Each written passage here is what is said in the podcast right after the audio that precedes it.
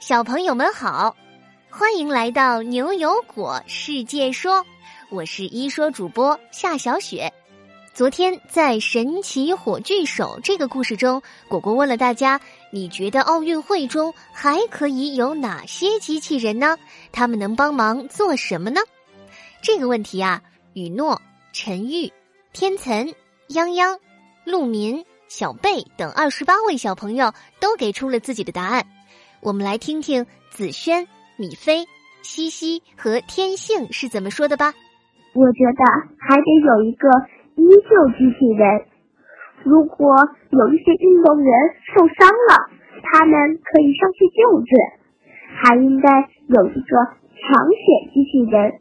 如果发生一些偶然的事件，比如说，比如说停电啦，什么七七八八的。都可以让他来解决。我觉得奥运会里还可以有警察机器人，他们可以帮助警察管，嗯，管人们的，管人们的秩序。果果你好，我认为还可以有啦啦队机器人，这样可以鼓舞队员们的兴致。在以后的奥运会上。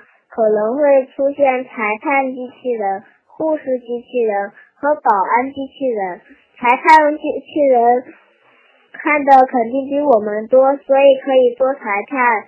护士机器人可以及时把受伤的人带到医务室去。保安机器人可以检查查我们身上有没有带一些有害物品。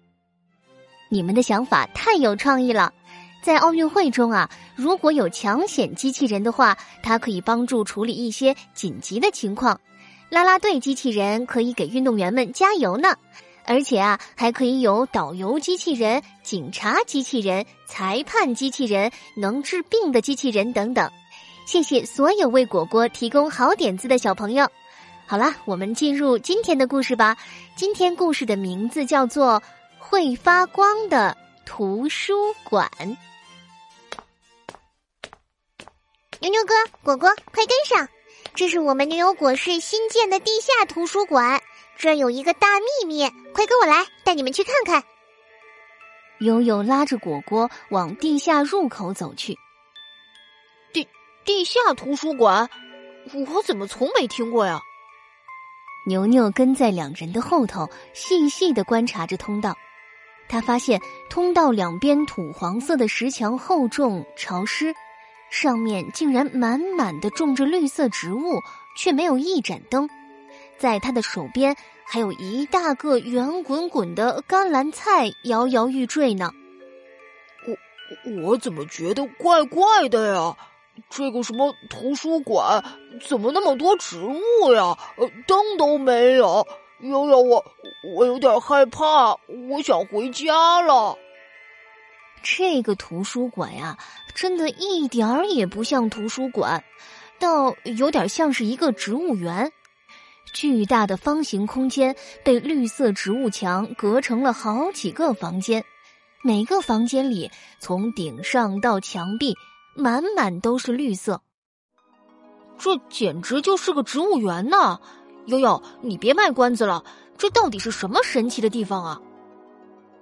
果果环顾了四周，发现虽然这个图书馆看起来到处都有光，可是居然一盏灯也没有。悠悠，这是不是个魔法图书馆呀？又没有灯，那这些光是从哪儿来的呢？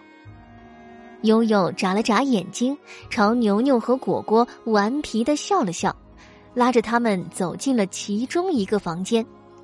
只见墙面上一个个方形的容器摆在那里，容器里还装着各种各样的植物呢。你们看吧，图书馆里的光都是从这里发出来的。悠悠指着容器里的植物说：“啊，什么植植物会发光？别骗我了，我可没见过闪闪发光的植物。”啊，呃，这难道是博士发明出的什么会发光的魔幻仙草？果果一边自己猜测着，一边还小心翼翼的戳了一下叶子。那呃，那我碰一下叶子，是不是我也能发光呀？呵呵，果果，你想太多了吧？你仔细看看，这是什么植物？这不就是你经常吃的菠菜吗？菠菜啊，菠菜竟然发光了！果果又指着一个圆形小叶片植物，这个是豆瓣菜吧？豆瓣菜也能发光了？呃，不不，不可能！这是哪门子的怪事儿啊？这里面肯定有什么机关，还是里面住了光？果果激动的左摸摸，右碰碰，又拿起自己的手仔细端详。呃，你们快看看，我的手会发光了吗？哎呀，果果，你的手不会发光。我，我猜猜看呢，这些植物的身体里，应应该是被注入了某种化学物质，所以才会发光的。叮咚，回答正确，牛牛哥果然是牛牛哥。这是美国麻省理工学院的科学家的最新研究，他们是从萤火虫的发光原理中得到了灵感呢。一听到萤火虫，果果就兴奋的跳到悠悠面前。萤萤火虫就是那种屁股会发光的小虫子吧？我觉得它们可厉害了，我要是屁股也能发光就好了。牛牛按住了蹦蹦跳跳的果果，慢悠悠的说：“等等，那果果，你知道萤火虫为什么能发光吗？”果果摇了摇头。悠悠赶紧抢答说：“我知道啊，是荧光素酶。这些植物也是因为荧光素酶，所以才发光的。”荧光素酶？什么酶啊？咦，难道是说那种放了很久发霉的馒头那种霉啊？有点恶心。才不是呢，果果，这里的“霉”字啊，左边是喝酒的“酒”，去掉三点水；右边是每天的“每”。它呀是一种物质，大多数由蛋白质组成。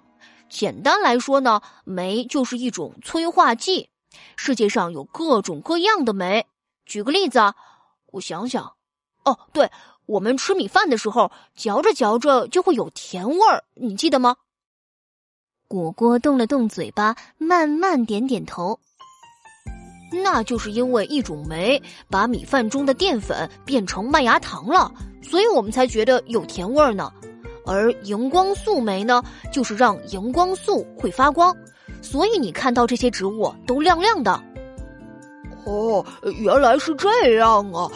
那这个什么荧光素酶和荧光素是怎么跑到植物里的？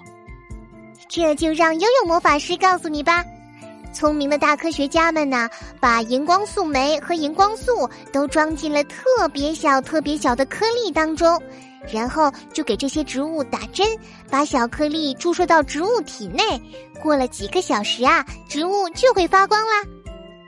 牛牛一边听着悠悠介绍，一边在图书馆里走来走去，凑近了那些植物，仔细观察。我说呀，这个技术真了不起。不过，要是能大伙儿都用上就好了。比如什么街边的路灯啊，都会变成发光的大树，多好啊！对了，我家的台灯要是能变成一盆植物，也很好玩。果果从书架上拿下一本书，就着菠菜光翻看起来。他厉害是厉害，但是啊，牛牛哥，其实我觉得这个光还是有些暗，看久了有些不舒服呀。看来只能我果果大侠多学点知识，早日研究出新的技术，让它变得更亮了。嘿嘿。那好呀，要是变得更亮了，我们家家户户都可以用植物发光，这样就不用担心停电了，还可以节约很多电呢。悠悠也跑到他俩中间，兴奋地说：“是啊，现在很多都是火力发电，煤炭资源早晚得用光，用完了我们人类就会有麻烦了。要是植物能自己发光，不用那么多电，还能缓解我们地球的能源危机呢。三个小朋友越说越兴奋，觉得会发光的植物实在是太厉害了。牛牛把两只手分别搭在果果和悠悠的肩膀上，说：“所以啊，我们平时也要好好学习，也要多开动脑筋，仔细观察。生活中有很多东西能够给我们灵感，说不定哪天我们一个小发明就能改变世界呢。”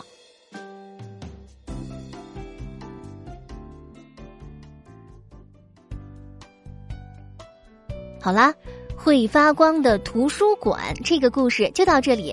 如果你喜欢这个故事，可以点击屏幕右上角的三个小点点，把故事分享给你的好朋友哦。现在啊，果果要请教小朋友们一个小问题哦。我的好朋友们，你们喜欢这种会发光的植物吗？你觉得它还有什么用途和好处呢？快告诉我吧。小朋友们可以和爸爸妈妈一起讨论呢，记得把你的答案通过公众号语音，在明天上午十点前发给我们。